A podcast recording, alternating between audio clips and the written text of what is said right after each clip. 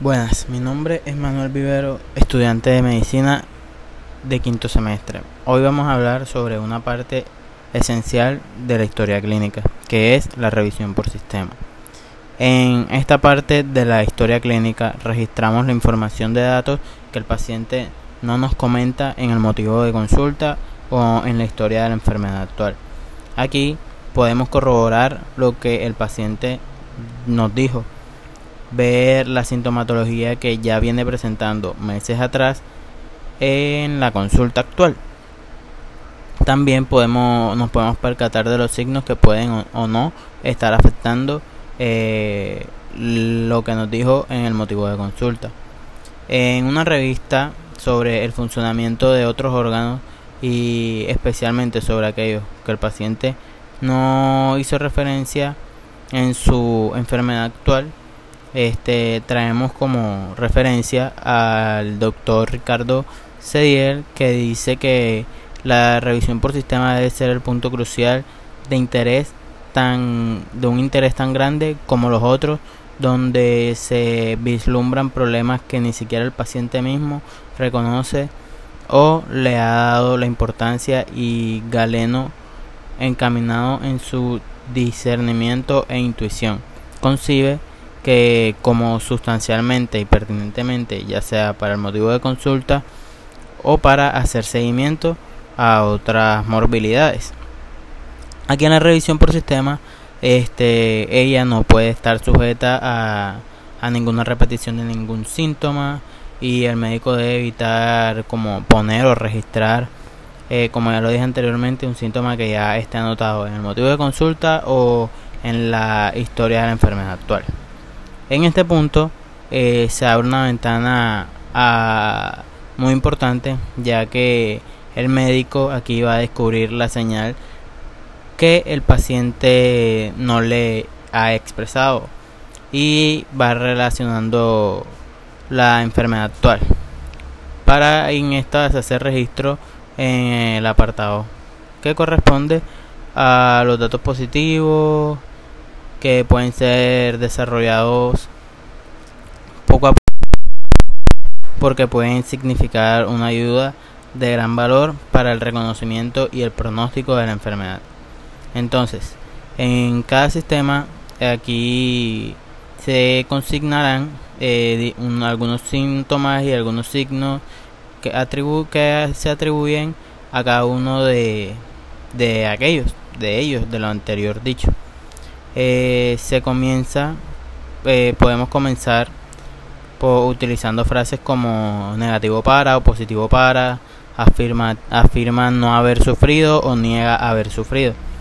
Esto es para el negativo para, para cuando es negativo para alguna enfermedad o para alguna patología. Positivo para también lo podemos relacionar con alguna patología eh, afirma no haber sufrido o niega haber sufrido eh, si de pronto sufre algún trastorno o, algún, o alguna vez tuvo alguna caída o algo así. Bueno, también no se deben registrar eh, los términos como clínicamente normal, sin datos de importancia ni diagnóstico. Eso no se puede hacer. La revisión por sistema en el paciente se inicia averiguando los síntomas constitucionales o los generales, como el nivel de conciencia, la orientación temporoespacial, actitud o postura, decúbito, eh, hábito constitucional o general, faciales, los rasgos faciales, el estado de nutrición, eh, el estado de hidratación del paciente, y ya una vez eh, hemos revisado todo lo anterior, pasamos a los diferentes sistemas. Pero antes de hablar de eso, este vamos a como a mencionar porque es importante ver cada una de estas de estas impresiones generales antes de ir a cada sistema del paciente. Ejemplo, el nivel de conciencia lo, lo miramos porque va desde la vigilia hasta el coma y así. Vemos si el paciente es consciente de la situación que está viviendo, si es consciente de lo que está pasando, de lo que le está sucediendo y así. En la orientación temporoespacial, en esta se investiga mediante preguntas como qué día es hoy, dónde estamos, cuántos años tiene y así. En la actitud y postura, aquí eh, nos guiamos por la relación que mantienen en los distintos segmentos del cuerpo. Si nos observan anormalidades, se, se consigna una actitud compuesta. El decúbito aquí es la posición que adopta el paciente cuando está acostado, ya sea en la cama o en la camilla o en el lugar donde esté acostado. En el hábito constitucional aquí podemos ser media eh, puede ser medialeno que si es atlético longilíneo que si es asténico o brevilíneo que si es pícnico.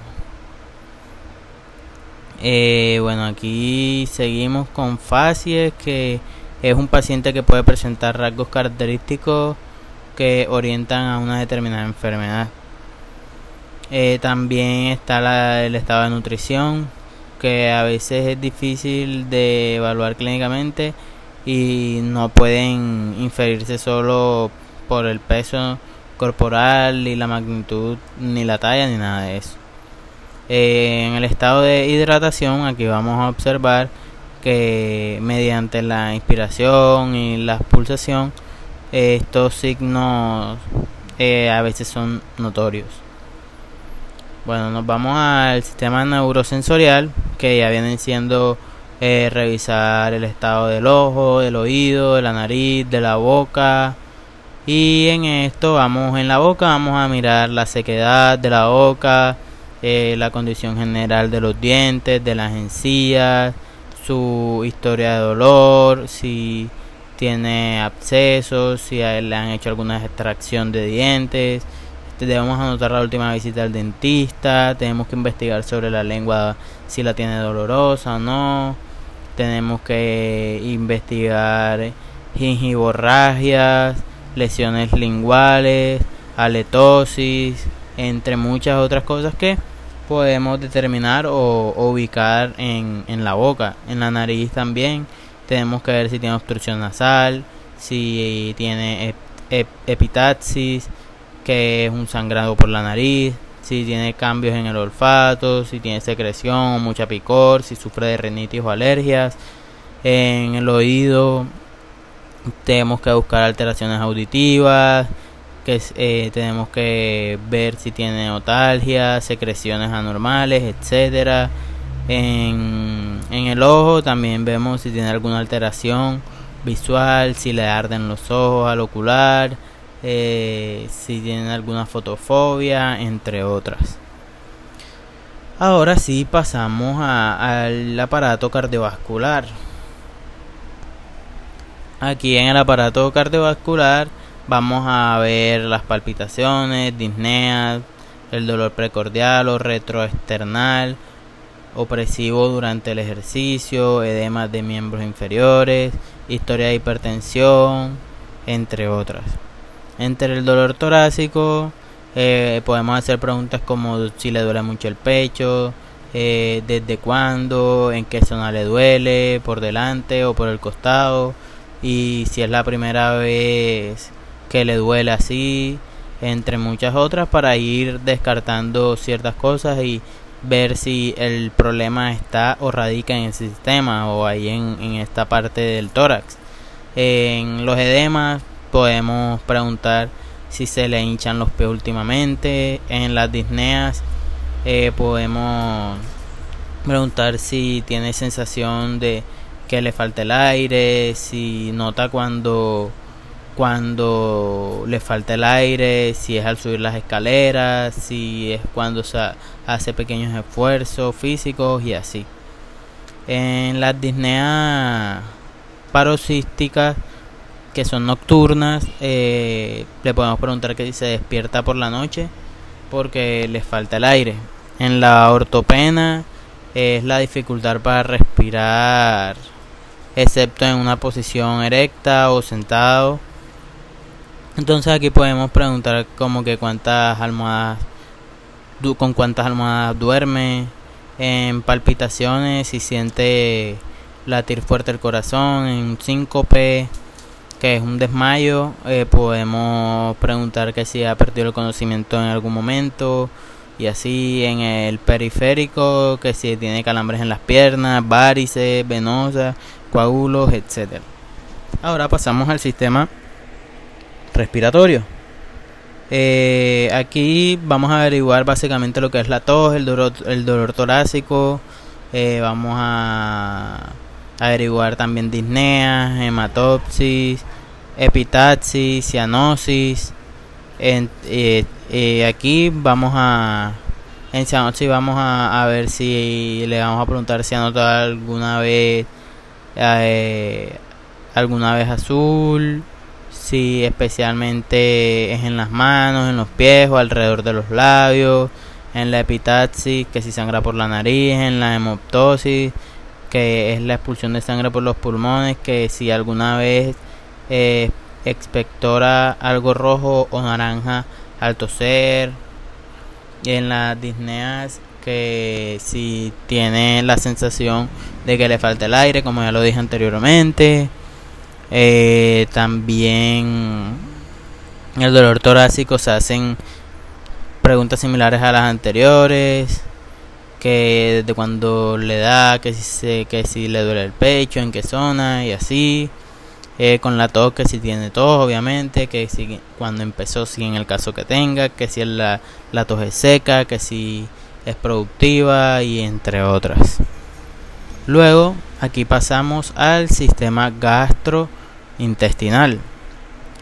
Aquí viene lo que es el diafragma, viene odifagia, viene pirosis, náuseas, vómitos, dolor abdominal, regurgitación, distensión abdominal, disepsia, hematemesis, melena, hemato, hematoquesia, rectogia, entre otras, que estas abarcan como el sistema gastrointestinal.